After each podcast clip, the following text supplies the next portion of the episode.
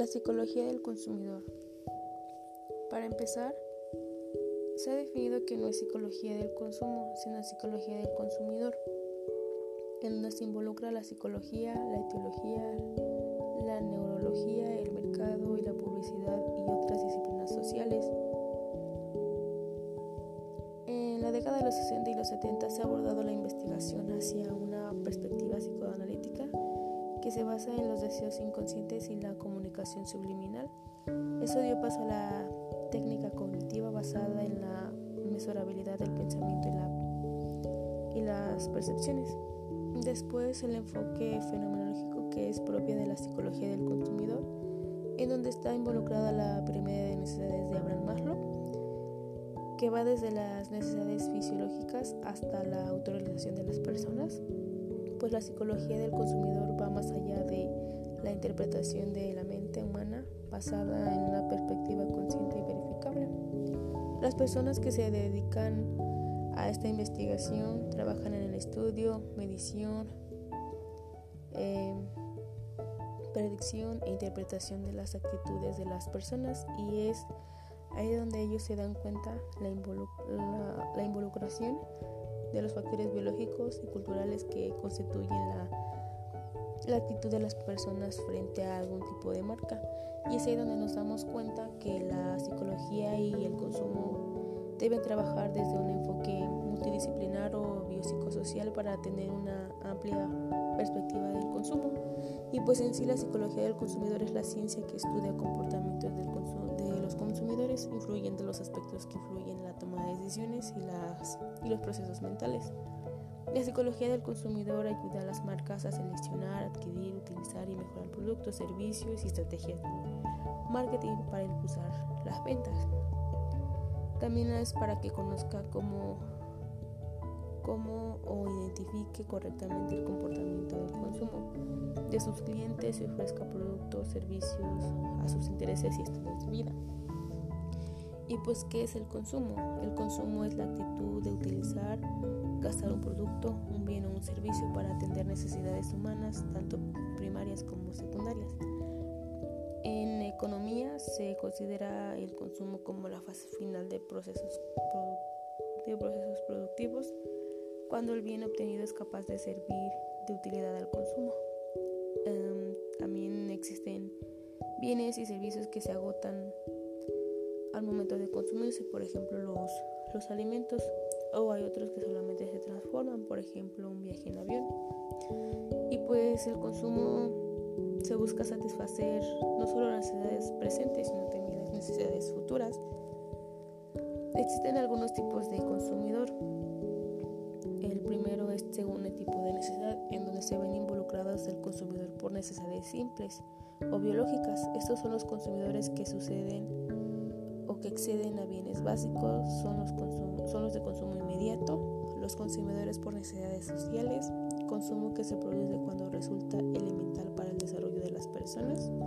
El otro es según su comportamiento psicológico. Este está relacionado con un desorden psicológico en donde el individuo eh, carece de control respecto a, los, a, sus, a sus gastos, o sea, no los, no los mide y después de eso viene un tipo de culpa por haber gastado en cosas que son innecesarias o luego viene el consumidor racional en donde el consumidor mm, como que medita para considerar si compra ese producto o no para saber si va a tener este consecuencias o algún tipo de beneficio.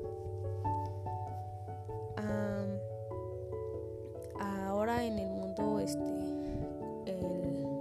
gracias a las herramientas digitales, lo del marketing ha ido evolucionando y eso ha hecho que el comercio suba. Eh, el marketing digital ha evolucionado bastante en el mundo, en el mundo comercial y pues incorpora nuevas estrategias gracias a las tecnologías y a los medios digitales. Actualmente vivimos en un, en un mundo en donde si no estás conectado a internet es como si no existieras. El mundo digital proporciona nuevas herramientas y una retroalimentación.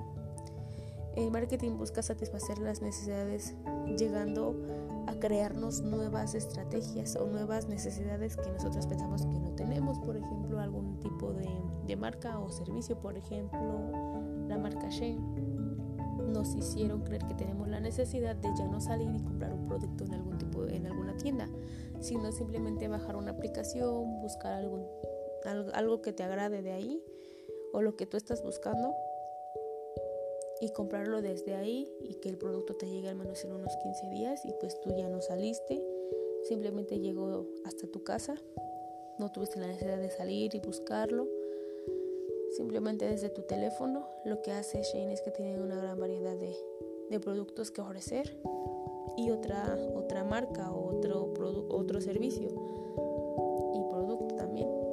Amazon, es parecido al de Shane, simplemente que en este Amazon tiene una gran gama de productos más que Shane tiene pues mm, artículos de belleza, ropa, joyas, comida, artículos deportivos, artículos para mascotas, libros, CDs, DVDs, computadoras, muebles, juguetes, artículos de jardinería y lo que y lo que más detona de esta aplicación es que tú puedes usar esa misma plataforma si eres usuario para ofrecer algún producto algún producto que puedas o que quieras vender.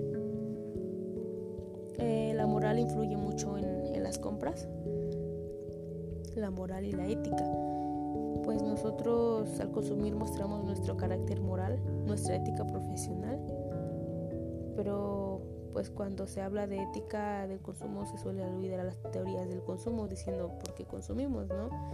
Si hay una ética en el consumo, está constituida por, principios, virtudes o normas propias de un tipo de práctica, características que se denominan consumo.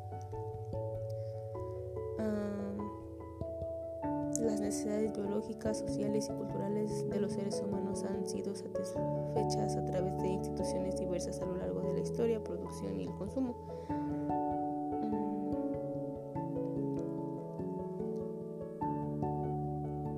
Aunque es difícil establecer la frontera entre necesidad biológica y necesidades socialmente construidos, el consumo el la ética tiene que ver mucho con nuestras compras, ¿no? Porque gracias a lo que aprendimos en casa, lo que nos fueron enseñando, es como vamos adquiriendo algún tipo o algún producto, diciendo, no, pues esto sí o esto no. Eh, y como lo mencionaba, eso de buscar un producto o adquirirlo, dice mucho de nosotros porque nos, este, mostramos a cómo somos según, según este, nuestra ética personal y lo que vayamos a adquirir.